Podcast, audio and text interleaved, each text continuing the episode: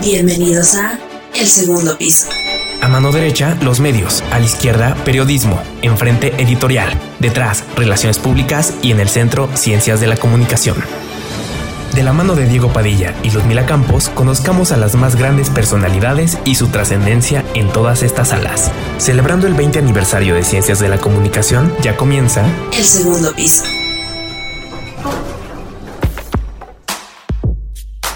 La Salle Buenas tardes, mi nombre es Luzmila Campos y les doy la bienvenida al Segundo Piso, su programa especial conmemorativo de los 20 años de la carrera de Ciencias de la Comunicación de la Universidad La Salle. Diego, ¿cómo estás? Muy buenas tardes, Ludmi. Muy bien, muchísimas gracias. Un abrazo a todos y gracias por sintonizarnos. Los saludo con el gusto de siempre, pero hoy más emocionado que nunca porque estamos de fiesta. Se cumplen 20 años de comunicación en la Salle y es por eso que a lo largo de este ciclo escolar estaremos presentando a 20 personalidades de lujo. Así es, y precisamente hoy nos acompaña aquí la licenciada en comunicación por la Universidad Nacional Autónoma de México y maestra en estudios de arte moderno y contemporáneo por la Facultad de Bellas Artes de la Universidad Autónoma de Querétaro. Actualmente cursa el doctorado en artes en esa facultad. Desde hace más de 25 años se ha dedicado al periodismo cultural y al periodismo de ciencia. Es autora del libro El arte cósmico de Tamayo. Ha escrito más de 30 guiones de programas de televisión sobre ciencia y arte, difundidos en el Canal 22, TV UNAM, Canal 11, así como más de 400 textos entre reportajes, entrevistas, ensayos y artículos que se han publicado en La Jornada, Proceso y El Financiero, entre otros medios. Entre otros galardones, en 2015 recibió el Premio Nacional e Internacional de Periodismo por el Club de Periodistas de México en la categoría Divulgación e Información de Innovación Académica, Científica y Tecnológica. En 2012 obtuvo reconocimiento por la televisora alemana Deutsche Welle por la serie 13 Bactun y en 2013 mención especial en pantalla de cristal por la misma.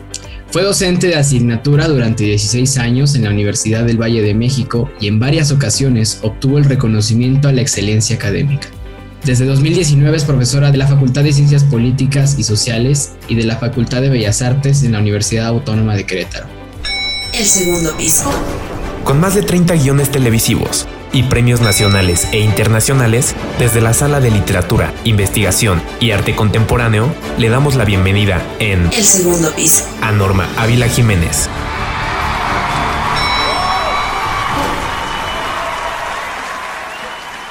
Maestra Norma, buenas tardes, ¿cómo se encuentra? Muy bien, muy contenta de estar con Ludmi y con Diego, un honor. El, honor es nuestro, maestra. Muchas gracias por su tiempo. Y como pudimos escuchar en, la semblanza, usted tuvo oportunidad de estudiar la carrera de comunicación hace algunos años. Y esto nos lleva a la pregunta obligada de por qué se orilló por esta emocionante profesión y cómo ha cambiado la perspectiva de lo que la gente creía antes a cómo es ahora.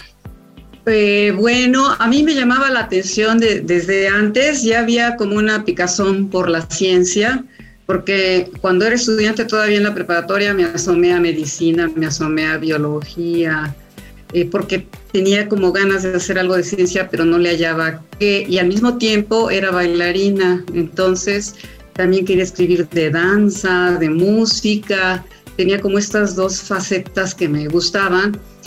Por eso es que me decidí por la comunicación, pero porque dije, pues como periodista, como periodista puedo estar en cultura, y eh, primero pensé más en cultura, porque todavía no se daba el periodismo de ciencia, pero dije, bueno, en cultura puedo escribir de, de, danza y de música y acercarme a los compositores, a los coreógrafos, y por eso entré. Eh, algunas amigas que tenía yo más grandes que yo, que estaban en la carrera, me decían, no, es más político, no hay mucho esa área, y sí, sí existía, claro que sí, lo que pasa es que a ellas les gustaba la política, por eso andaban más por allí y convencida, por eso me inscribí en, comunicación. Eh, ¿Qué diferencias hay? Bueno, tal vez la, tecnología, obviamente. Ya los laboratorios de radio y de televisión no tienen nada que ver con, más que nada estudio de televisión, no, no laboratorio. El estudio de televisión pues es muy diferente a los actuales, pues porque hay nuevos tipos de cámaras, eh, nuevas formas de grabar, de editar, de postproducir de edición, eh, antes era pues otro tipo hasta de, de, cassettes, ¿no? No eran ni cassettes, eran cintas. Entonces, bueno, e, es muy diferente. La tecnología ha cambiado muchísimo. Y em, nos daban, suponiendo antes, sí, eh, ciencia política, sociología, eh, periodismo, sí, los géneros periodísticos, pero no había como ahora ya eh, que hay divisiones actualmente ya cuando se están definiendo qué tipo de periodista quieren ser, en varias universidades lo he visto que ya dividen en periodismo deportivo, periodismo cultural, periodismo de ciencia, que eso es más reciente, sí, periodismo político, y, eso no estaba en la época en que yo estudié la carrera, lo que es, para mí eso se me hace maravilloso, porque en mi caso pues estoy aprendiendo en el camino a conocer la fuente de, cultura y luego la de ciencia. Y acá de antemano ya le están abriendo el caminito de cómo es o cómo puede ser. Me alegra mucho que usted pudiera encontrar la forma de congeniar ambas pasiones, ¿no? Arte y ciencia, porque siento que a veces es algo que a los jóvenes se nos complica, como que enfocarnos en, en más de una cosa, a veces queremos solo una. Y bueno, hablando un poquito más acerca de sus trabajos e investigaciones, Usted es una autora de la ciencia y del arte en México, precisamente. Y aunque son dos áreas que mucha gente no suele unir para su estudio en conjunto, ¿qué fue lo que la hizo enfocarse en la síntesis de estos dos mundos ya a nivel profesional? Eh, como les decía, empecé en el periódico, no, primero empecé con una revista que ya no existe, que se llamaba Danza y Teatro, porque como les decía que, fui bailarina, estuve en el, en el Ballet Folclórico Nacional de México en la compañía de gira y además tomaba clases de danza contemporánea y de clásico. Eh, entonces quería yo escribir de danza, vi que existía esta revista, me acerqué, empecé a, a cubrir actividades de danza para esta revista. De ahí fui a tocar la puerta uno más uno cuando era el periódico, cuando de veras era el periódico, creo que ahorita ya existe el pobre. Eh, y ahí eh, empecé a, también a, buscar lo de música, entrevistar a compositores. Me refiero a música de tipo sinfónico, de tipo clásico, ¿sí? de, de orquesta sinfónica, orquesta de cámara, tríos, duetos, cuartetos. Eh, me gustó mucho y al mismo tiempo me empezó a llamar la atención que hubo una explosión de supernova en el hemisferio sur. Las estrellas gigantes, que son como 10 veces o más, eh, la más, tienen la masa 10 o 50 veces más que nuestro Sol, estallan y se convierten en, algo maravilloso que se llama supernova, que brillan en el cielo muchísimo. En el hemisferio norte no lo vimos, pero en el hemisferio sur sí se vio ocurrió cuando ya andaba de reportera de cultura y le pedí a la jefa de información, no sé por qué ya me llamaba la atención mucho la astronomía, ver al cielo, que en la Ciudad de México es muy difícil distinguir eh, las constelaciones o distinguir la Vía Láctea, yo creo que eso ni siquiera sabe que existe, ¿no? Que, que cruza nuestro cielo solo cuando uno al campo o algo así se ve. Pero ya me llamaba, ¿por qué ahí sí no tengo explicación? Eh, pero sí ya me llamaba el cielo la, atención eh, y andaba yo buscando dónde iba a haber eclipses y qué cometas, como que rastreaba ya eso desde entonces. Inmediatamente me dijo eh, el jefe de información que sí, fui a entrevistar a, a dos, dos astrónomas en el Instituto de Astronomía de la UNAM y de ahí me empezó a atrapar. Entonces es cuando empecé a combinar la astronomía con escribir notas de ciencia eh, principalmente astronomía y por el otro lado música y danza.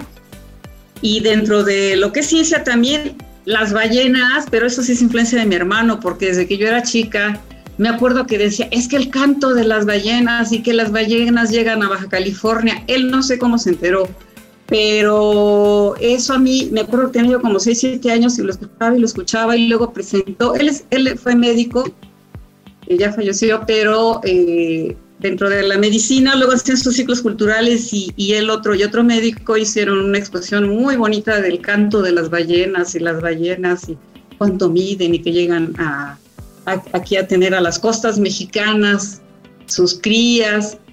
Todo esto me llamaba la atención desde chica. Y eh, en cuanto me dieron bandera solo de ciencia, pues me acerqué a un biólogo eh, de la UNAM, de, de, la Facultad de Ciencias, a que me platicaran sobre el canto de la ballena jorobada. Cómo son sus secuencias, por qué cantan, solo los machos son los que cantan.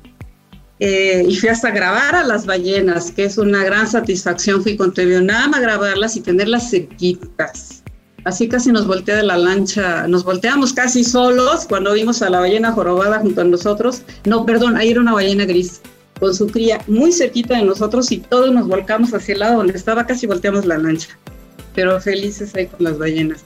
Eh, ¿Por qué mm, traía yo esa picazón de la ciencia al mismo tiempo que el arte? No te lo puedo explicar, no se los puedo explicar es algo como ya que trae uno genético. Bueno, en el caso de las ballenas sí, pero en el caso del universo, o luego los fósiles de dinosaurio que también me atraparon y que fui a grabarlos a Coahuila cuando estaban eh, sacando esos fósiles de, de diferentes eh, dinosaurios que, bueno, estuvieron en, en, lo que antes eran las playas en el Cretácico en, en Coahuila, ¿sí? no hay más que de las ballenas hay un porqué, de la astronomía y de los dinosaurios y las neurociencias no lo sé. Solito, solito me salió. Muy, muy interesante lo que, lo que comenta las ballenas, me parece algo fantástico. Igual yo he tenido oportunidad de verlas y es un espectáculo increíble. Maestra, retomando un poquito el lado del arte y todo, dentro de varios de sus trabajos podemos encontrar un libro dedicado a una de las obras de Rufino Tamayo, el reconocido pintor y muralista mexicano. Pero la duda que nos surgió a nosotros es, ¿cómo, cómo toma la decisión de escogerlo a él? ¿Cómo surge esto? Ok, eh, eso surgió cuando estudiaba la, maestría, maestría en arte. ¿Y por qué maestría en arte? Soy comunicóloga y no me metí a hacer una maestría en comunicación o algo así, pues porque yo era reportera de cultura. Y de las maestrías que había, eh, se abrió esta en Querétaro exactamente. Eh, también existía algo parecido en la Facultad de Filosofía y Letras en la UNAM, pero esta, como que quería yo ya salir de la ciudad. Luego regresé y luego volví a salir, pero bueno, quería salir y vi esta maestría que se abría en la Autónoma de Querétaro. Y es la que me quedaba mi perfil porque me dio herramientas para enriquecer mis reportajes y mis ensayos de danza y de música y de artes visuales con los conocimientos que adquirí allí, los enriquecí, o sea, lo que estudié en la maestría lo capitalicé en, lo que escribía. ¿sí? Y eh, estando en la maestría, invitaron a la crítica de arte Raquel Tibol, que desafortunadamente ya falleció, excelente crítica de arte, que siempre me metía en polémica a los mismos críticos de arte con lo que ella decía, pero en la mayoría de las veces ella tenía razón. Y em, la invitaron a darnos un sábado, todo un seminario de cuatro horas, y allí ella mostró imágenes de Rufino Tamayo, en el que claramente se veía que no había pintado la bóveda celeste como adorno o como un paisajito allá atrás o como una mera decoración. Había un conocimiento, se veía una pasión de Tamayo por el cosmos.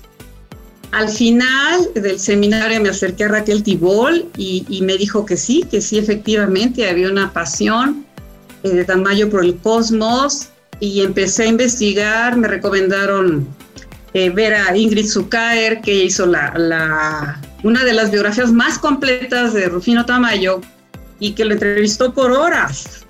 Eh, y sí, me señaló que entre lo que le platicó, sí le dijo que había ido a la NASA y sí tenía contacto con, con investigadores de la NASA.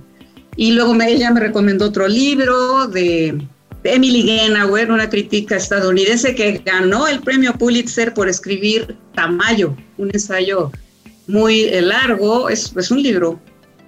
Y ahí lo menciona, y también Tamayo le dice que fue a la NASA con Marcel Duchamp y con Roberto Mata, que son artistas destacados del siglo XX y otros tres artistas, y que tuvieron charlas con los científicos de NASA, lo que es fascinante. Y por eso decidí hacer, yo que tenía esta conjugación de la ciencia con el arte, dije es que es lo perfecto para hacer mi tesis, investigar más sobre las obras que surgen a partir de esta pasión de Tamayo por, por, la, por la astronomía, por la bóveda celeste, y que lo llevó hasta NASA y que siguió su contacto con NASA hasta que falleció. ¿sí?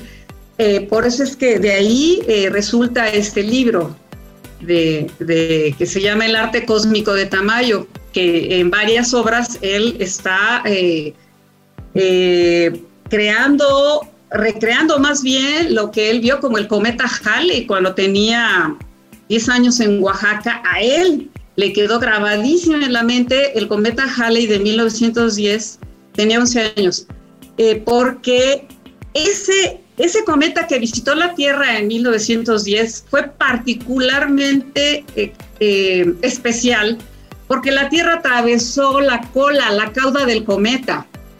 Entonces se veía una cauda que abarcaba, según Tamayo, en Oaxaca se veía como si fueran tres cuadras de largo. ¿sí? Y hay lugares que reportan que casi casi abarcaba toda la bóveda celeste. Imagínense ver la cauda de un cometa de ese tamaño, o sea, era impresionante. Y eh, ya saben que no faltan los sensacionalistas de que la Tierra se va a acabar, el fin del mundo. Y él era muy niño cuando salían en el periódico esas noticias y la gente se hincaba y rezaba y cubría a sus niños. Y todo eso se le quedó muy grabado a Tamayo. Y lo va a reflejar cuando en, su segundo periodo que va a Nueva York a buscar su propio camino como pintor, está la Segunda Guerra Mundial, eh, cuando él está en Estados Unidos, obviamente llegan las noticias de lo que está sucediendo y de los bombazos en Hiroshima y Nagasaki, lo que se le hace para él desastroso que se ocupe la ciencia física en lugar de en beneficio para la humanidad en contra y su manera de catarsis ante esa desesperación de un mal uso de la tecnología es pintar el hombre queriendo alcanzar el cielo y ahí aparece ese cometa que lo, que lo capturó cuando era niño, que lo hechizó. Y ahí empieza su etapa más cósmica. Aparece el cometa Halley, empieza a pintar constelaciones y a hombres estirándose y mujeres queriendo alcanzar la luna eh, ese es un periodo que tiene y después de que eh, regresa de NASA y empieza a leer, se suscribe al National Geographic, porque empieza, eh, el National Geographic en esa época estaba sacando muchísimo de las misiones Apolo y a él le interesaba, porque se hizo amigo de uno de los ingenieros que hicieron el módulo lunar Águila, el que alunizó. ¿Sí? Con Armstrong y con Aldrin. Y mantuvo el contacto con ellos y también con Michael Collins. Y eh, entonces lo declara, cuando es el alunizaje, en 1969, él declara que en una entrevista que le hicieron, que el, módulo lunar Águila se le imaginó una figura humana y mecánica a la vez y que a partir de ahí eh, hizo creaciones eh, pictóricas, entonces busqué por esas fechas qué había hecho y sí descubrí tres obras que tenían como modelo el módulo lunar águila, pero al mismo tiempo son humanos, o sea, está como escondido el módulo lunar águila. Y empieza a pintar el, el suelo con cráteres que antes no los ponía. Sí empiezan a aparecer cráteres en el suelo y eh, tiene por ahí varias obras que se ve la, influencia de su viaje a la NASA y su contacto con los eh, investigadores de, NASA. Eh, tan es así que cuando cumplió 89 años, su esposa Olga le pidió de favor a Michael Collins, como mantenían este contacto, que le enviara una foto dedicada para Tamayo y se le envía y está la foto. En el libro está la foto de esa eh, está la imagen de esa foto de Collins con la dedicación a Tamayo por su cumpleaños. Y alguna vez que tuvo un accidente Tamayo y no podía, se lastimó el estómago, fue un, accidente automovilístico, eh, tuvo que comer eh, alimento de astronautas en polvito porque no podía comer otra cosa y se lo enviaban de NASA. O sea, el contacto siguió siempre. Y su amigo ingeniero hasta fue a Oaxaca también, de donde es Tamayo, ¿no? Entonces sí, sí hubo esa conexión de Tamayo con el cosmos y tenía sus mapas celestes para observar el cielo. Qué increíble, ¿no? O sea, cómo, cómo a veces pasamos estos detalles como por alto y en realidad nos ayudan bastante a entender la obra del artista. Bueno, y ahora cambiándole un poquito el tema, mm, respecto a su rol como educadora, ¿qué cree usted o, bueno, qué cualidades, qué virtudes debería de tener un estudiante de comunicación? Mm, comunicar exactamente, eh, saber comunicar lo que quiera, ya sea productor, ya sea eh, camarógrafo, ya sea guionista, ya sea reportero, o sea, el saber comunicar lo que quiera comunicar. Eh, cuando vemos géneros periodísticos con los alumnos, pues los alumnos a través de la entrevista, del reportaje, del ensayo, con el periodismo, nuevo periodismo que le llaman, sepa comunicar sus ideas de la manera más clara. Y en el caso de un camarógrafo, camarógrafo, pues que capture de tal manera la imagen, que sepa decir con la imagen lo que él quiere decir. El productor que sepa que encontrar la locación adecuada, la iluminación correcta para que el mensaje llegue. ¿sí? Eh, el conductor, el conductor que ponga el énfasis adecuado a lo que tiene que poner para que convenza a, su público de seguirle escuchando por un lado y por el otro de transmitir las noticias como pues con el ritmo que, debe tener un, noticiero. Entonces es comunicar y comunicarse con su equipo. Quiero que, suponiendo el director, el director de cámaras o el director de cine, ¿Qué le va a pedir al productor? ¿Qué quiere el productor? ¿Qué quiere del actor? ¿Qué quiere del que lleva el sonidista? ¿Qué quiere del editor? O sea, todo es comunicación. Eso es lo que necesita el comunicólogo exactamente, subrayando su profesión. Muy, muy, muy completo. E, es que es eso, justo tiene que estar una persona, un comunicólogo tiene que ser muy completo en todos los ámbitos para más que nada cumplir con el objetivo que es este dar a conocer la información y más que nada que llegue como, como se debe un mensaje, ¿no? Eh, maestra, eh, actualmente sabemos que se encuentra como jefa de información y divulgación en la UAM de Azcapotzalco, pero nos gustaría saber también cómo es que usted llega a este puesto y cómo es trabajar en esta área con los estudiantes. Eh, a ver, eh, fui, fui jefa de información, sí, sí lo fui, pero renuncié en el 18 para venirme a Querétaro por diversos motivos. Tengo familia aquí en Querétaro. Entonces, por ciertos motivos familiares me vine, me regresé a Querétaro y em, eh, ahí mientras fui jefa de información de la Guamas Capozalco, que fue muy divertido porque era encargada de la, bueno, y además también vine para hacer el doctorado, pero eso fue como, como secuela de que me vine para Querétaro por motivo familiar y, y estoy a todo dar aquí en Querétaro. Pero regresando a cuando fui jefa de información, era muy divertido porque a mi cargo estaba el, boletín institucional de la Guamas Capozalco. Es, es, como, la, como la Gaceta de la UNAM, o ustedes deben de tener una revista de este tipo, de la Salle, me imagino. Sí, eh, entonces así era, eh, este, salía cada 15 días y pues en mi caso como responsable de esta revista se llama Aleph, Tiempos de Reflexión. Eh, tenía reporteros que, tal como en un cualquier medio, les decía, tú cubres esto, tú cubres esta fuente, tú cubres otra, o a veces ellos me proponían, va a haber esta conferencia, viene tal destacada destacado personaje, vamos a cubrir esto o yo los enviaba eh, y, eh, me gustaba mucho eh, leer sus notas y a veces sí les tenía que decir, estás empezando con algo muy flojo, como se llevó a cabo un seminario en el auditorio en el que estuvo presente fulanito y sutanito, que entrada más floja, la nota está más abajo, la nota está en una declaración de alguien que dice, por ejemplo, es por ejemplo nada más, el próximo año se van a inundar las costas de Yucatán por el cambio climático. Esta es la nota, súbelo. ¿Sí? Súbelo a primer párrafo, que sea tu entrada. O sea, e, eso me gustaba.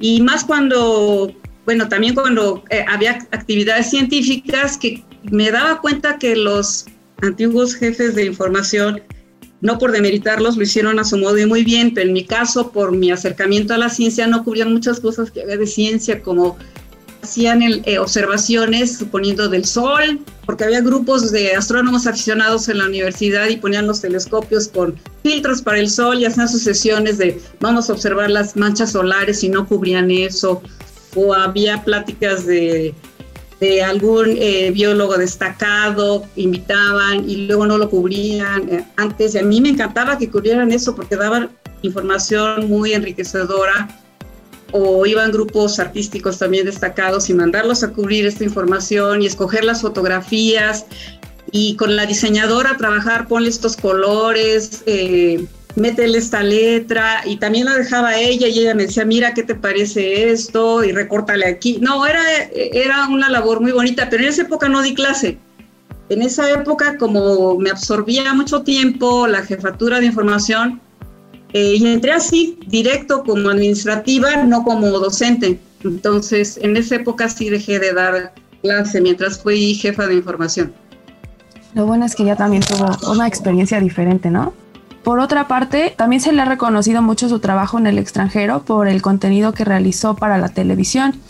¿Cuáles fueron sus sentimientos al poner su nombre y el de México ya en la órbita mundial? Ah, es un orgullo, eso, eso me dio mucho gusto y, ese reconocimiento fue sorpresivo de la Deutsche Welle, de la televisora alemana. Resulta que Canal 22, no sé si siga con ese convenio, pero tenía un convenio con la Deutsche Welle de que Canal 22 enviaba a esta televisora cultural alemana eh, lo que, consideraba eh, rescatable, bueno, no todo es rescatable, lo que consideraba, digamos, eh, importante o, que había sido una producción bonita a la Deutsche Welle, y para un programa que ellos tenían que se llama Reporteros del Mundo y la productora le gustó 13 Bactún. Les voy a, platicar de dónde surge este, esta serie, que fue una serie de 13 cápsulas y aparte un programa de dos horas. ¿Se acuerdan en 2012 que eso es, fue terrible por la falta de divulgación de la ciencia o confusión eh, que tenían las personas? De que el mundo se iba a acabar en 2012. No sé si se acuerdan que por una predicción de los mayas, que los mayas no predijeron eso, no hicieron esa predicción ¿sí? Y eh, nada más, sí se llegaba al 13 Bactún, que es un número de los mayas, como decir, llegamos al año 2000. Se llegaba al 13 Bactún, que es el 13.0.0.0.0, creo que eran cinco ceros, algo así, es un número atractivo, pero no dijeron que, que se iba a acabar el, el mundo en esa época. Pero ya saben, como les digo, nunca faltan sensacionalistas. Eso viene desde Estados Unidos.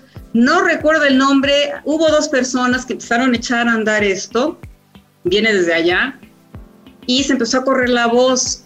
Y me preocupó demasiado que mucha gente estaba creyéndolo.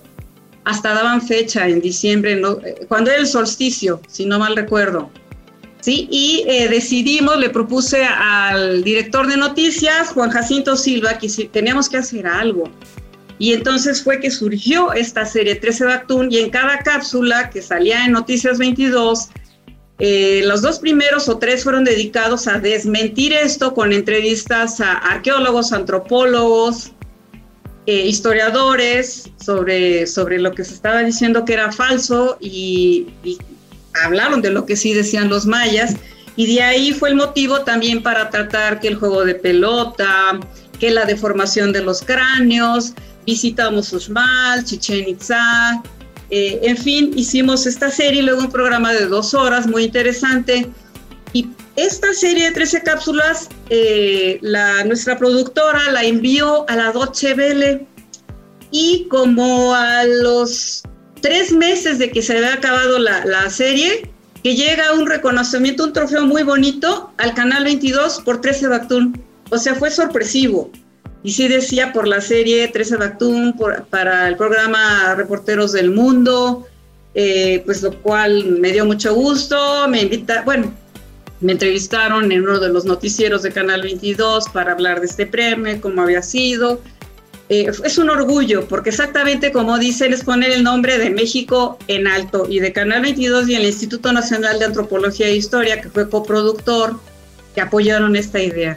Entonces sí, eso, eso me tiene muy orgullosa. Claro, y qué emoción también ver tanto esfuerzo premiado, ¿no? A fin de cuentas. Sí, cómo no. Y bueno, para finalizar ya nuestra primera sección, que ha sido la entrevista, me gustaría preguntarle si hay alguna espina que tenga pendiente con algún proyecto o algún tema en el que le gustaría incursionar en un futuro. De hecho, eh, la espina estaba, pero ya se está sacando, porque ya lo estoy trabajando. Les cuento eh, que fui a la, tuve la fortuna de ir a la Antártica en febrero del año pasado. Es la cosa de las cosas más maravillosas, no digo las más maravillosas porque también vi el eclipse de 1991, vi a las ballenas, o sea, he tenido experiencias fascinantes en mi vida por acercarme al periodismo de ciencia y al de cultura, suponiendo ir a un festival cervantino, fui a tres, eh, eh, observar por telescopios muy grandes, o sea, todo esto ha sido fascinante, entonces ir a la Antártica es una de las cosas más fascinantes. Este mundo blanco, silente, con una fauna que, de la que uno se enamora, pingüinos, eh, ballenas otra vez, focas, em, la ciencia que se está haciendo allí, me dejó fascinada. Eh, y ya escribí dos, dos ensayos en la jornada al respecto y ya ahora tengo contacto con la recién formada Agencia Mexicana de Estudios Antárticos, que es reciente, y hay proyectos eh, para eh, ayudarlos en su área de, prensa, voy a trabajar con ellos, y eh, regresar a ese continente blanco con proyectos de ciencia. Entonces, porque como yo también ya estoy publicando de corte científico, ya como científica, pues por, por el doctorado, eh, ya, ya se pueden hacer proyectos también de con ellos. Yo no soy bióloga como los que sí son ellos, ni, microbióloga, pero sí en el área de sociales. Entonces, ese es el, el siguiente proyecto. Eh, pero sí me dejó, fue tanta la maravilla que dije, todo lo que me ha pasado en la vida es para llegar ahí, para haber llegado ahí.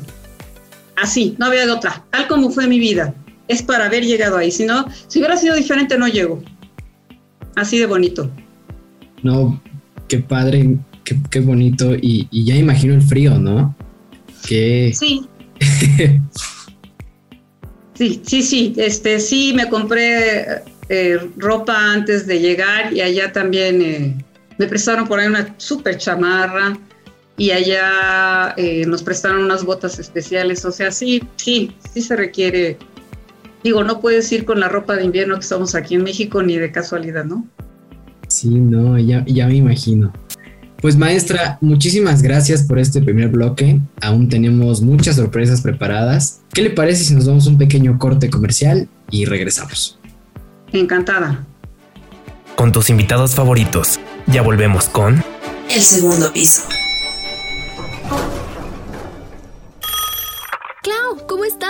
Fíjate que he estado sintiendo algo extraño en mis pechos. Puedes checarte sin salir de tu casa. Si la forma, textura y consistencia está en su lugar, de nada te debes preocupar. Juntas ganaremos la guerra contra el cáncer de mama. Por una sexualidad responsable. Distanciados pero siempre acompañados. La Salle.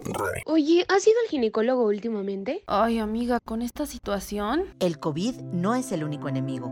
Muchas enfermedades genitales no presentan síntomas hasta encontrarse en fases avanzadas. Acude periódicamente al ginecólogo. Por una sexualidad responsable. Distanciados pero siempre acompañados. La Salle. Cabezazo en el área, último minuto y atajadón. Memo es el héroe del partido. En el campo como en la vida a la distancia, cada segundo cuenta. Tus manos pueden ganar este partido. Toca, repite y comprueba. El cáncer testicular se puede eliminar si se detecta a tiempo. Por una sexualidad responsable. Distanciados pero siempre acompañados. La Salle. Descubriendo la comunicación, ya regresa. El segundo piso. Espero estén listos para lo que se viene porque tenemos un par de dinámicas preparadas para nuestra invitada. Maestra, ¿está lista? Pues a ver, platícame en qué consisten las dinámicas para ver qué tan lista estoy. bueno, en esta sección nosotros le daremos un concepto y usted nos tendrá que decir las tres primeras palabras que se le vengan a la mente cuando los mencionemos. Y bueno, esto más que nada es que es porque dicen que mientras más espontánea la respuesta es más sincera. No sé qué le parezca. Ah, sí, sí, parece prueba psicológica. Adelante. Las rapiditas. La primera palabra es comunicación. Comunicar, amor, ciencia. Arte. Danza, música, artes visuales. Ciencia. Astronomía. Antártica. Neurociencias. Estudio. Antártica, astronomía, universo. Y por último, periodismo. Ensayos, televisión, radio. Muchas gracias por sus respuestas. Espero que le haya gustado esta. Y no es la única, tenemos otra más preparada. Perfecto. Bueno, con esto pasamos a una dinámica bastante esperada y divertida a la que le llamamos colorín colorado. Maestra, la cosa está así. Entre nosotros tres tenemos que armar una historia ocupando las letras del alfabeto lo más rápido posible. Por ejemplo, empiezo yo. Había una vez una abeja, luego iría usted con que bebía tequila, luego Ludmi con comiendo garnachas y así nos, nos vamos. Ah, ok. Entonces no, tiene que ser suponiendo abeja, bebía caña, por decir algo, sino se pueden meter eh, otras palabras. Ok, ok. Sí, sí, sí. Listo. Comenzamos en 3, 2, 1. Había una vez un alce Bien bonito. Creció mucho. Y deambulaba por el bosque. Elegante como él solo. Su fragancia era dulce. Gastaba mucho en sus fragancias. Pero huele mmm, delicioso. Igual que la iguana su amigo Jonás un día. Y su amiga que llegó de Kenia. Saludaron a Luzmila. Muy efusivamente. Y Norma llegó corriendo en ese momento. Se cayó e hizo el oso. Querían ayudarla. Pero no pudieron. ¿Quién podrá ayudarla? Ramón gritó. Sálvese quien pueda. Un tsunami llegó. Un tsunami, gritaron. Ay, vámonos corriendo con el alce que nos está esperando. ¡Wow! El alce voló. Xochimilco quedó igual de devastado y también La Salle. Samibia fue el único lugar que quedó decentemente después del tsunami que arrasó al mundo. Fin. Muy bien. Pues maestra Norma, estamos muy agradecidos por su presencia. Esperamos que le hayan gustado los juegos, las actividades y las preguntas. También le queremos agradecer por habernos compartido sus experiencias, sus consejos y sobre todo su tiempo. No, pues a ustedes. Eh, ya me acordé que por ahí creo que no nada más este que repetí comunicación y comunicación. Eh, cuando me preguntaste comunicación dije comunicar o algo así. Bueno, pero fue lo primero que me salió. En fin, eh, sí. Perdón, ¿qué me decías? No, pues ese es el punto, que fuera espontáneo, no importaba qué pasara. Le comentaba que no sé si guste dejarle sus redes sociales aquí a las personas que nos están escuchando para que sepan de su trabajo y que puedan seguirlo. Eh, sí, cómo no. Eh, Twitter, les dejo el Twitter. es eh, Norma Ávila seguido, quedan dos As, Norma Ávila 1957 en, en Twitter. Y en Instagram es Norma-Ávila-Jiménez. Perfecto, maestra. Pues para nosotros ha sido todo un honor platicar con usted. Estamos muy contentos de, que de haber podido compartir este espacio a su lado. Muchísimas gracias, maestra. Esto fue el segundo piso con la maestra Norma Ávila. Nosotros somos Ludmila Campos y Diego Padilla y nos vemos en la próxima. Hasta luego, gracias a ustedes, me encantó.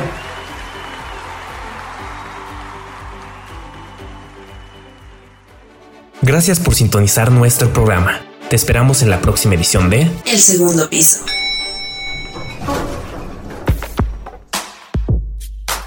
La Salle.